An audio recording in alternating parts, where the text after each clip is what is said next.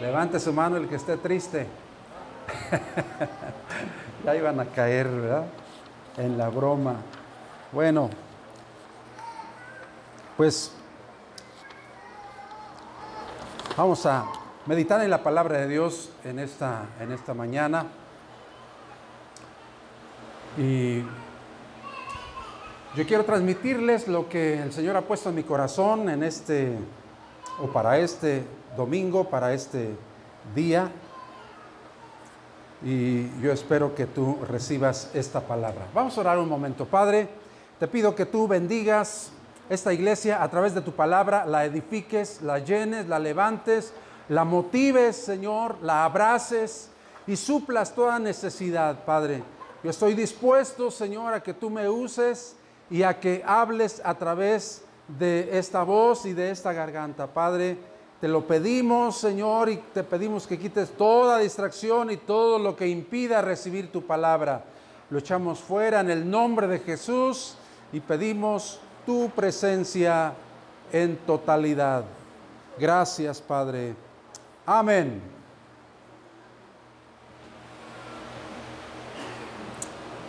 Estaban tratando de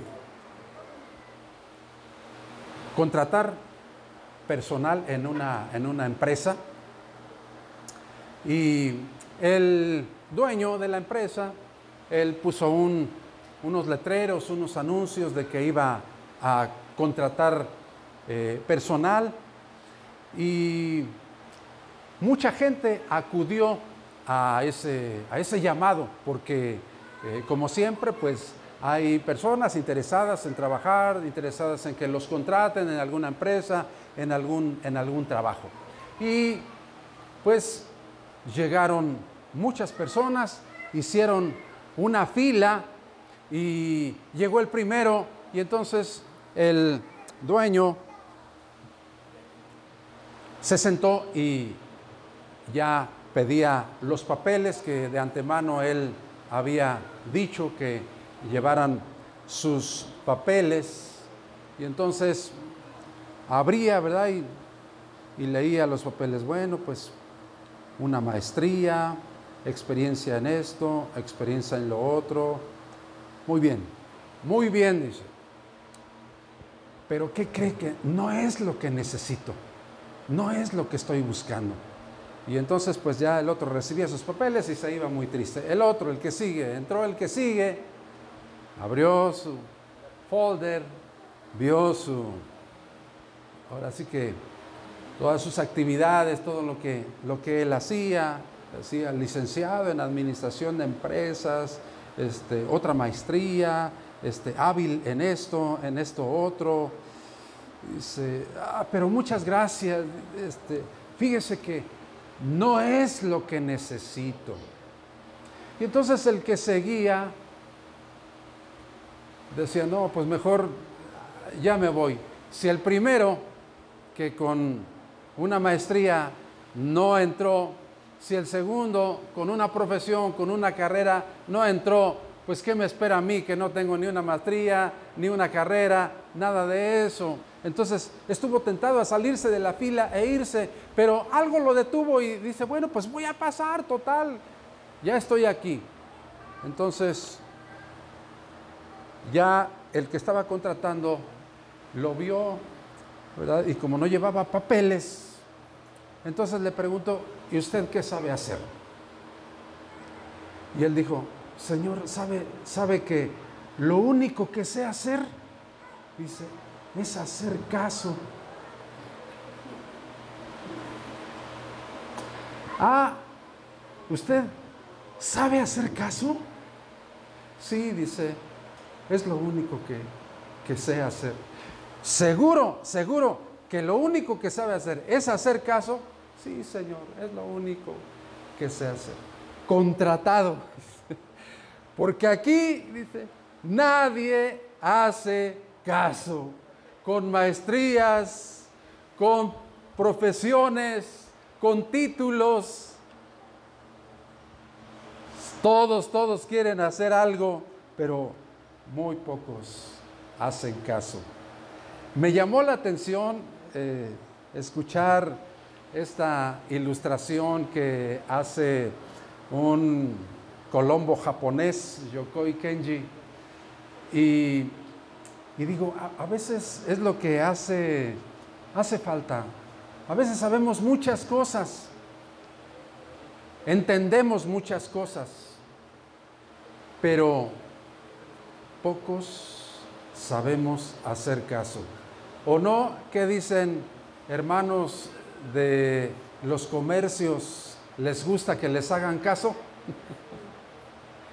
es un principio que se debe de manifestar en todo, en las empresas, en las iglesias, en las familias, en todo, porque yo creo que como padres también necesitamos que se haga caso. Estaba leyendo y estaba, estaba viendo que, por ejemplo, hoy decir Jesús es mi Señor es solamente una frase. Decir Jesús es mi Señor solamente son tres palabras. Jesús es mi Señor. Pero no pasa de ser solamente palabras. Pero saben, saben mis hermanos que en el principio decir esto, decir Jesús es mi Señor, sobre todo en Roma, costaba la vida. Yo ahorita ya dije varias veces, Jesús es mi Señor. Usted ha confesado que Jesús es su Señor. Yo espero que así sea. Y no ha pasado nada.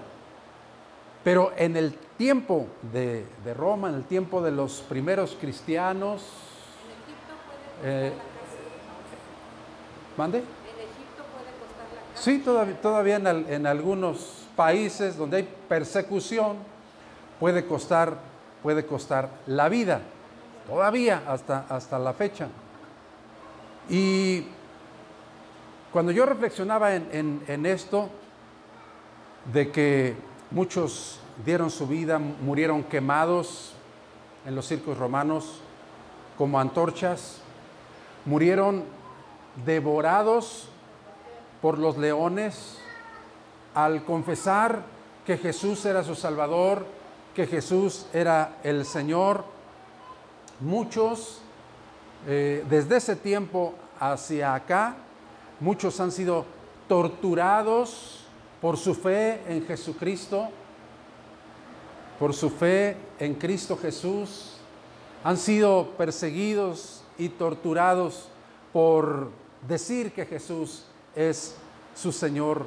Pero, ¿qué fue lo que los llevó a eso, mis hermanos? Bueno, fue su convicción por Jesucristo.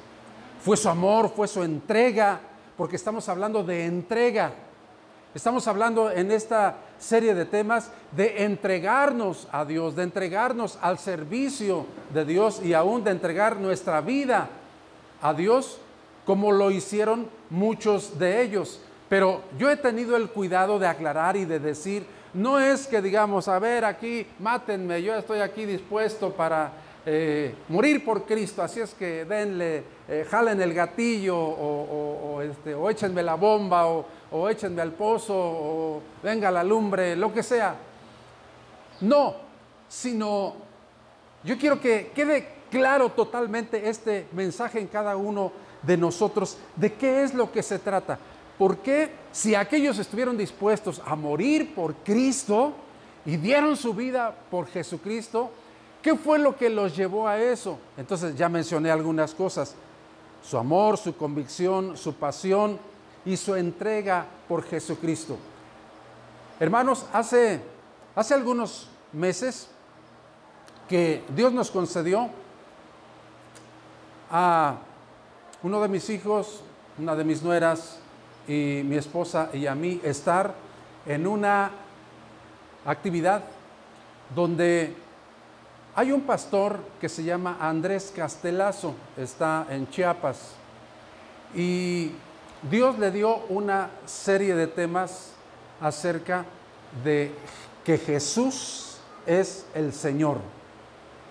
Y es todo un curso, hermanos. Estuvimos todo, todo un día ahí, un sábado, desde en la mañana hasta en la tarde, enseñándonos este, este pastor, pastor cuando decimos qué se trata de decir cuando Jesús es nuestro Señor, Jesús es nuestro dueño. Y fue algo muy, muy edificante, fue algo muy tremendo, fue algo muy, muy grande, hermanos, porque uno empieza a pensar y empieza a decir, eh, ¿cuántas palabras a veces eh, nos parecen muy sencillas? ¿Cuántas palabras nos parecen, eh, pues así, como muy monótonas, como algo muy trillado?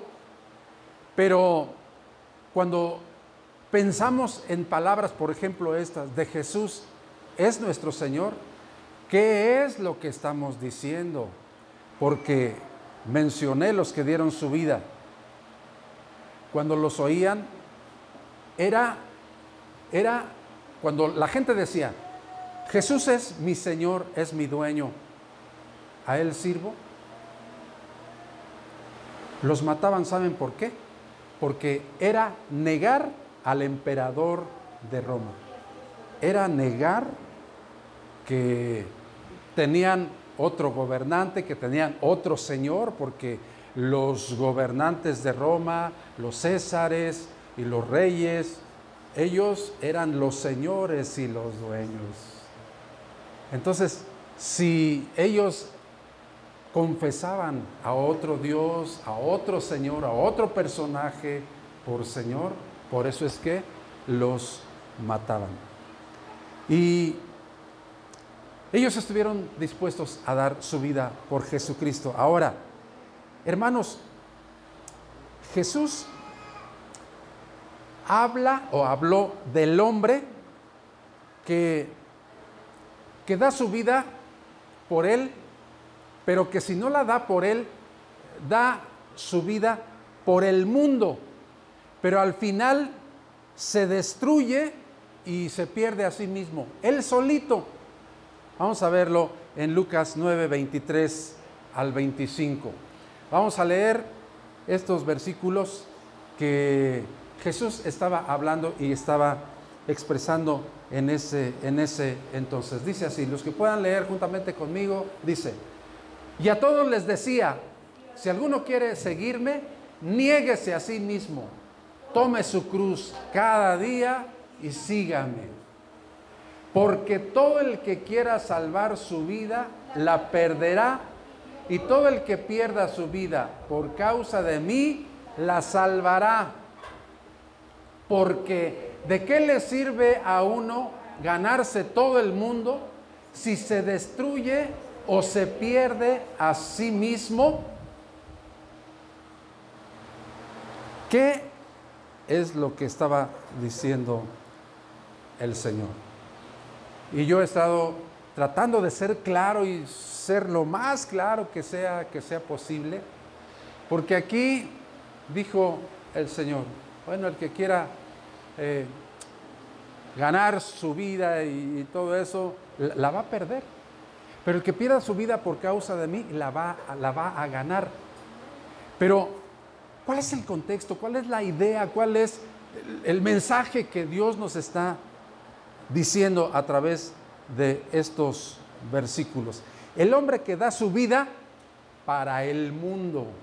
Porque al fin de cuentas, todos aquellos que han luchado por alguna causa, no todas las causas son malas, desde luego, pero cuando Jesús está hablando de esto de dar la vida, de invertir nuestra vida para Dios, que es el mensaje central de toda esta serie de, temas, de invertir nuestra vida a las cosas de Dios, porque va a haber personas que han invertido su vida y aunque no sea algo malo, pero al fin de cuentas pueden ganarse a todo el mundo, ganarse, granjearse a todo el mundo, pero no va a valer la pena.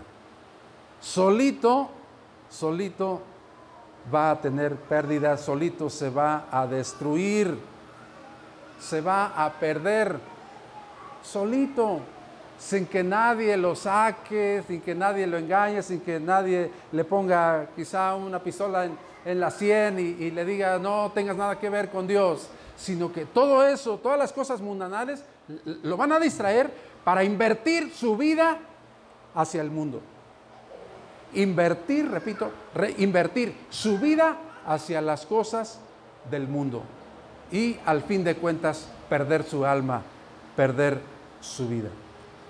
Entonces, tenemos que llegar a comprender y a decir lo que el apóstol Pablo dijo en Gálatas 2.20. La versión 60 dice, con Cristo estoy juntamente crucificado y ya no vivo yo, sino que Cristo vive en mí. Y lo que ahora vivo en la carne, lo vivo en la fe del Hijo de Dios, el cual me amó y se entregó a sí mismo por mí. Igualita que, la Reina eh, Valera contemporánea, así lo dice 60. Eh, cuando damos nuestra vida a Cristo, cuando damos nuestra vida a Jesús. Él dijo, con Cristo estoy juntamente crucificado. Y ya, ya, no, ya no estoy viviendo yo, sino que Cristo está viviendo en mí. Y de eso se trata, hermanos. Cuando uno dice que cambió, cuando uno dice que tiene una vida nueva, cuando uno dice que se convirtió al Señor, es que se manifiestan estas cosas. Pero a este, a este grado. Y no, es, no era literal que Pablo estuviera ahí crucificado, no, sino que se refería a lo que él estaba sufriendo inclusive por Cristo. Lo hemos venido diciendo. Sufrido persecuciones, tribulaciones, eh, eh, eh, sufrió que lo encarcelaran, este, que lo azotaran y todo, todo eso. Entonces, él dijo, estoy juntamente crucificado con Cristo. Ya no vivo yo sino que Cristo vive en mí. Lo que ahora vivo en la carne, lo que ahora vivo hablando, lo que ahora vivo de un lugar a otro, lo que ahora vivo en ir aquí, en ir allá, lo vivo para Jesucristo.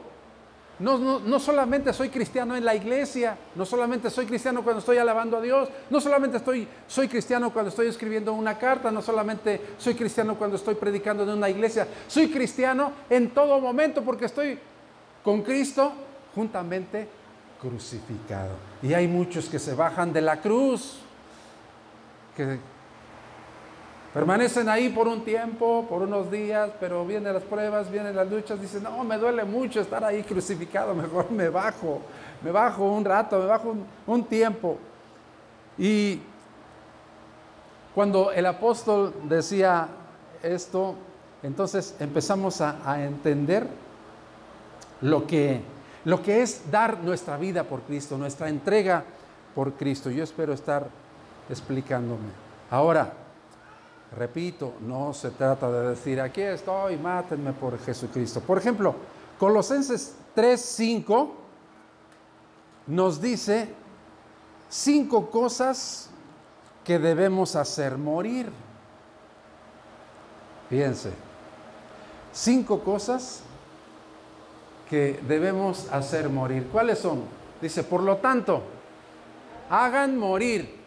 Tú tienes la responsabilidad de hacer morir esto, de matarlo, de darle cuello a todo esto. Pero tú y yo, por lo tanto, hagan morir en ustedes todo lo que sea terrenal. ¿Qué es lo que es terrenal? Inmoralidad sexual. Habla ahí de fornicación, de adulterio. Fornicación que se nos dice que es tener relaciones sexuales antes del matrimonio. Eso es fornicación. Y el adulterio es tener relaciones sexuales cuando uno ya es casado y se va uno con otra mujer o con otro hombre, en el caso de, las, de, las, de las mujeres. Son eh, algo terrenal, son inmoralidades sexuales. impureza, ¿verdad?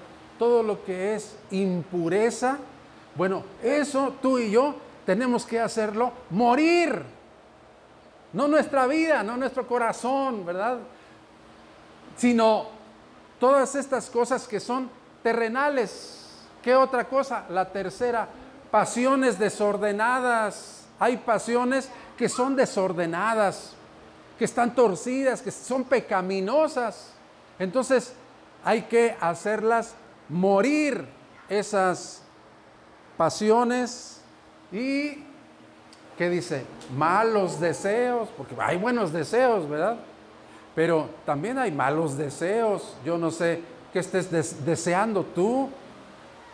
Ustedes no saben qué estoy deseando yo, pero dice, hacer morir malos deseos. Entonces, si tú tienes un mal deseo, que lo, que lo puedes tener, tú puedes llevar ese pensamiento a los pies de Jesucristo y decir, Señor, tú sabes que no quiero pensar esto, pero te lo traigo a ti, a, ti ante tus plantas, ante tu altar, y bórralo, quítalo, quítalo de mí, porque eso es lo que tenemos que hacer. Nuestra mente es muy ligera, piensa muchas, muchas, muchas cosas y por eso es que el mismo apóstol dice que debemos pensar en todo lo amable, todo lo puro, todo lo que es de buen hombre, en esto pensar y nuestra mente tenemos la capacidad de dirigirla a buenos pensamientos, a buenos deseos y desechar malos deseos y avaricia, que es idolatría, fíjense. La avaricia se considera como idolatría. Ser avariciosos es idolatría. Y todo eso entonces tenemos que hacerlo morir. Y luego el 8 dice las cosas que debemos dejar. Pero ahora deben abandonar también la ira, el enojo, la malicia, la blasfemia y las conversaciones obscenas. Otras cinco cosas. Miren, las primeras tenemos que matarlas, tenemos que asesinarlas. Así es que tienen chance de matar esas cosas. Pero hay otras cinco cosas que debemos abandonar, que debemos de dejar. Y ahí está, la ira, ¿verdad? El enojo. Todos nos llegamos a enojar en algún momento. Ah, pero cuando damos motivo a la ira, hermanos, por eso es que la gente ha asesinado, ha cometido terribles delitos por llenarse de ira y después, aunque se arrepienta, eh, Dios perdona, pero sufre las consecuencias de un arrebato de, ira, de enojo. Por eso es que dice Proverbios que la blanda respuesta, ¿qué quita? La ira, la blanda respuesta, pero pues a veces nosotros estamos acostumbrados a que si te hablan fuerte, ah, pues tú debes hablar más fuerte. ¿Cómo te van a sobajar? ¿Cómo te van a, a, este, hacer menos? Sin embargo, la Biblia nos habla de todas estas, de todas estas cosas. Entonces, pues tengámoslo, tengámoslo en cuenta, ¿verdad? Toda malicia, la blasfemia, las conversaciones obscenas, que hoy, hermanos, la verdad es que ya antes en, en, los medios de comunicación, empezando por la televisión, cuando algunos decían una grosería, ¿cómo la tapaban? ¡Pip!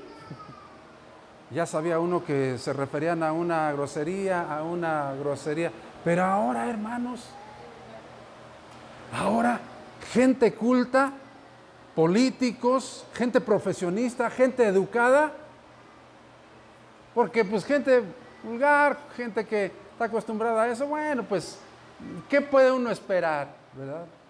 Pero ahora, hermanos, explícitamente, explícitamente ya no hay ningún temor, no hay ningún recato, no, no hay nada de eso. Tal pareciera que, que, la gente llega a pensar, pues, pues es algo normal, ¿verdad? Pues ya, pues si toda la gente le entra a hablar con ajaderías, con obscenidades y con todo eso, conversaciones obscenas, pues, pues ya, pues es, es, lo, es lo de hoy, ¿verdad? Pero no, hermanos, tú y yo tenemos que hacer la diferencia. Amén, ¿están de acuerdo conmigo? Porque es la palabra, la palabra de Dios. Y el día que ya no prediquemos la palabra, entonces sí, preocúpense. Hermanos, entonces no se trata de morir por Cristo literalmente, sino se trata de hacer morir lo terrenal y de vivir para Cristo. Amén. ¿Están de acuerdo? Ahora, el 19 de abril de 1993 hubo otro fanático que llevó a la muerte alrededor de 80 personas. ¿Se acuerdan que hace 15 días vimos acerca de un tal Jim Jones que llevó a la muerte a casi mil personas dándoles cianuro porque supuestamente era morir por Cristo? Bueno, pues el 19 de abril de 93, más, más acá, hubo un joven, porque estaba joven, tenía 33 años, llamado David Koresh, en Texas, donde llevó a la muerte a cerca de 80, de 80 personas. No, no hay una precisión, algunos dicen que fueron 76 personas, otros que fueron 81. Entonces, pues para no decir 74, 4 o 76 o 78 o 81, pues decir alrededor de 80 personas. David Koresh o Koresh empezó bien, hermanos. Se convirtió al cristianismo con los bautistas, una buena doctrina,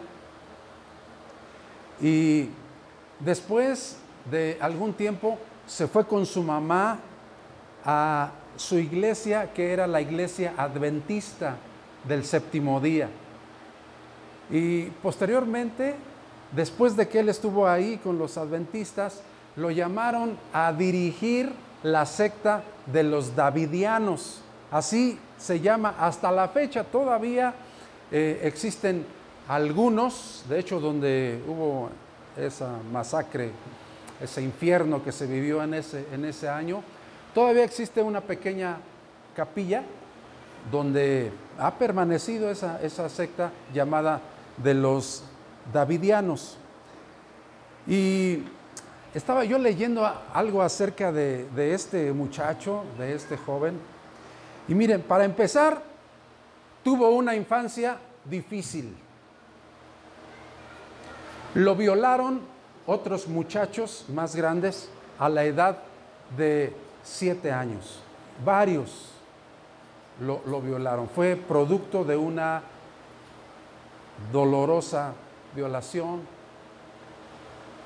Y a pesar de que era eh, un muchacho disléxico, fíjense, estaba viendo cómo disléxico y era un buen líder, un buen músico, un, buen hombre un, que fue, porque ser disléxico es que tienen problemas con el aprendizaje, que, tienen algún, algún problema, algunas situaciones, algunas deficiencias. Sin embargo, fíjense lo que fue este hombre. Tuvo esta infancia difícil y aunque fue violado a los siete años, a los once años, fíjense, a los once años, él ya se sabía de memoria todo el Nuevo Testamento. ¿Cómo ven? A los 11 años ¿eh? se sabía de memoria todo, todo el Nuevo Testamento. ¿Cuántos textos te sabes tú, hermano? ¿Cuántos textos te sabes tú? Uno, dos, tres. bueno, él se sabía todo el Nuevo Testamento y era disléxico. Y uno que pues, está bien, ¿verdad? Digo, ay, yo, pues yo me, precio de que estoy bien y apenas me sé, como por ejemplo, este, pasajes, ¿no? Por ejemplo, el Salmo número uno, que es maravilloso, bienaventurado, el hombre que no anduvo en, consejo de malos, ni estuvo en camino de pecadores, ni en silla de escarnecedores se ha sentado, sino que en la ley de Jehová está a su delicia y en su ley medita de día y de noche. Será como árbol plantado junto a corrientes de aguas que da su fruto en su tiempo y su hoja no cae y todo lo que hace prosperará. No así los malos que son como el tamo que arrebata el viento. Por tanto, no se levantarán los malos en el juicio, ni los pecadores en la congregación de los justos. Y en el Nuevo Testamento, grandes y maravillosas son tus obras, oh Dios Todopoderoso, justos y verdaderos son tus caminos, Rey de los santos. ¿Quién no te temerá, oh Señor, y glorificará tu nombre? Pues solo tú eres santo, por lo cual todas las naciones vendrán y te adorarán. Es maravilloso aprender de memoria la palabra de Dios, hermanos, pero sobre todo ponerla en práctica. Es maravillosa la palabra, la palabra de Dios. Bueno, pues a los 11 años este joven David Koresh se sabía de memoria el Nuevo Testamento. Hubo un pastor que se llamó Darío, que era, es extraordinario, todavía existen videos en, YouTube donde él se, eh, sabe, este, así que lo que es la Biblia prácticamente, porque él da algunos estudios, tiene algunos que tiene ahí para que le, ayuden a leer algunos versículos. Y se levantan, da alguna cita y se levantan, ¿verdad?, a, leerla y luego leen mal y él los corrige. no, no dice así, dice así. Y él no está leyendo. Él lo tiene de, memoria. Ya está con, Dios, pero una mente extraordinaria para, para Dios. Entonces, este muchacho, hermanos, a los 11 años, sabía ya el Nuevo Testamento. Se metió mucho con el Apocalipsis, empezó a decir, que Él era la reencarnación de Jesucristo, háganme favor, era una reencarnación de Jesucristo y que Él era el digno, era el seleccionado para abrir los siete sellos que habla el Apocalipsis. No sé si usted ha leído, pero Él eh, decía que Él era digno de desatar los sellos. Y empezó a desviarse, empezó a desviarse, este, hizo un complejo ahí donde estaban los davidianos precisamente, pero llevó un arsenal, hermanos, de, de, armas, un arsenal de balas, un arsenal de, cosas y, la gente este, y el gobierno empezaron a preguntarse, bueno, pues si este está predicando a Jesucristo y todo, ¿por, ¿por qué está haciendo esto? Empezó a violar a las niñas, niñas de 13, 14 años. Empezó a hacer una serie de, cosas pecaminosas, pero lo que más les llamó a, las cosas que, hizo y, lo que le llamó la atención al gobierno es que empezó a almacenar muchas, muchas armas, muchas armas. Entonces, eh, algunos empezaron a sospechar y, empezaron a decir, bueno, aguas con este cuate porque en cualquier momento va a ser una matazón. Y más que ya había el antecedente de Jim Jones en el 78. Entonces dijeron, cuidado porque este puede ser una matazón.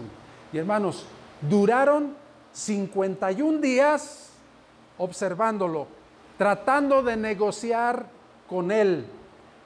eh, en, uno de los últimos días llevaron tanques, helicópteros para este, tratar de, distraer la atención mientras que los tanques hacían agujeros en, el complejo y, les lanzaron gases lacrimógenos. Y hasta la fecha, hermanos, no se sabe a ciencia cierta quién empezó el incendio, no se sabe, pero después de 51 días de, que lo invitaban a que se entregara, que lo iban a tratar bien, ya saben los eh, norteamericanos, ¿verdad? Cómo empiezan a, negociar, hasta en las películas se ve que empiezan a negociar con los maleantes, ¿verdad? Y, todo. Y bueno, pues eso hicieron con David Koresh y no, no salieron, ahí permanecieron eh, y de repente, después de 51 días, el FBI se arrepiente de haber hecho eso porque aunque no saben si fue la policía, porque, porque fue la policía, no, no fue el ejército, los que estuvieron ahí tratando de negociar,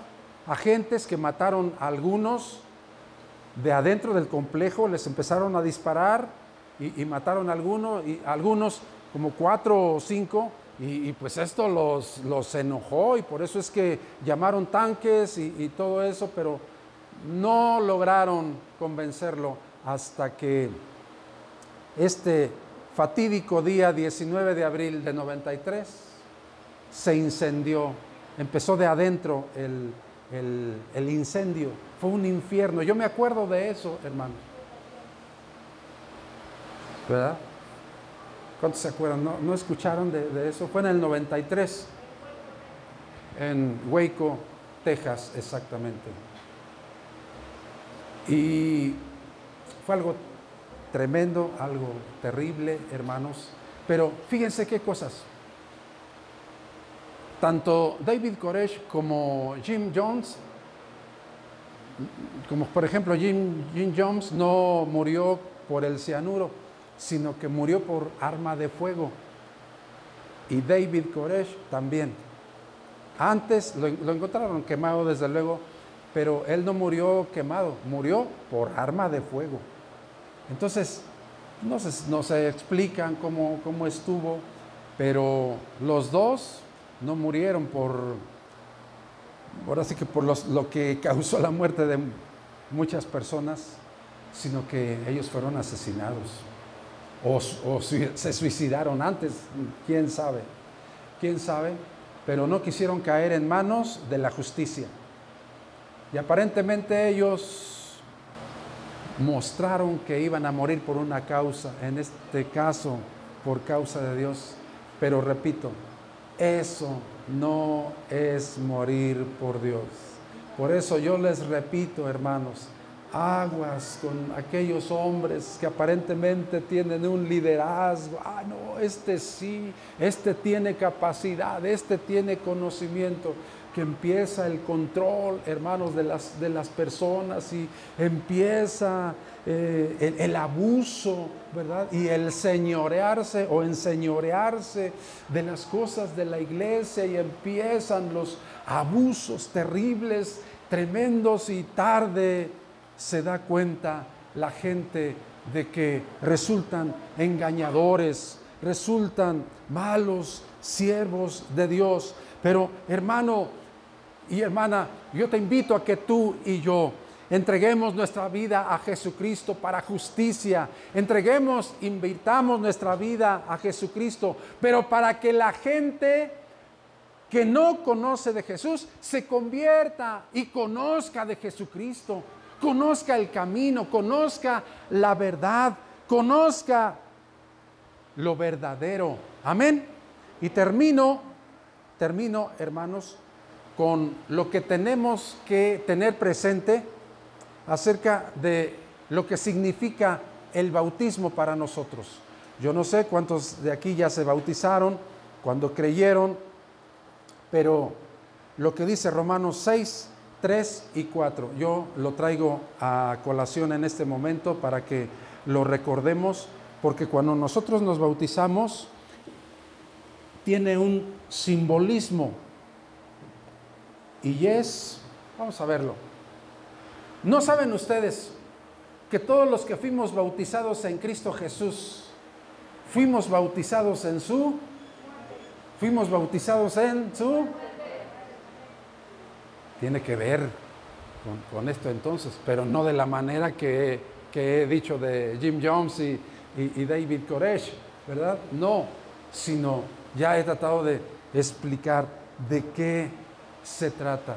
Entonces, fuimos bautizados en su muerte porque por el bautismo, o por el bautismo, fuimos sepultados con él en su muerte, para que así como Cristo resucitó de los muertos por la gloria del Padre, así también nosotros vivamos una vida nueva, no una muerte nueva, sino una vida, una vida nueva.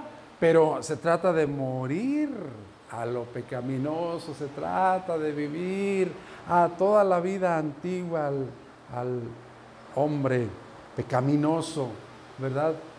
Y, este es el, simbolismo, precisamente cuando eh, la persona eh, nos sumerge al agua, estamos muriendo y somos levantados a una nueva vida en Jesucristo.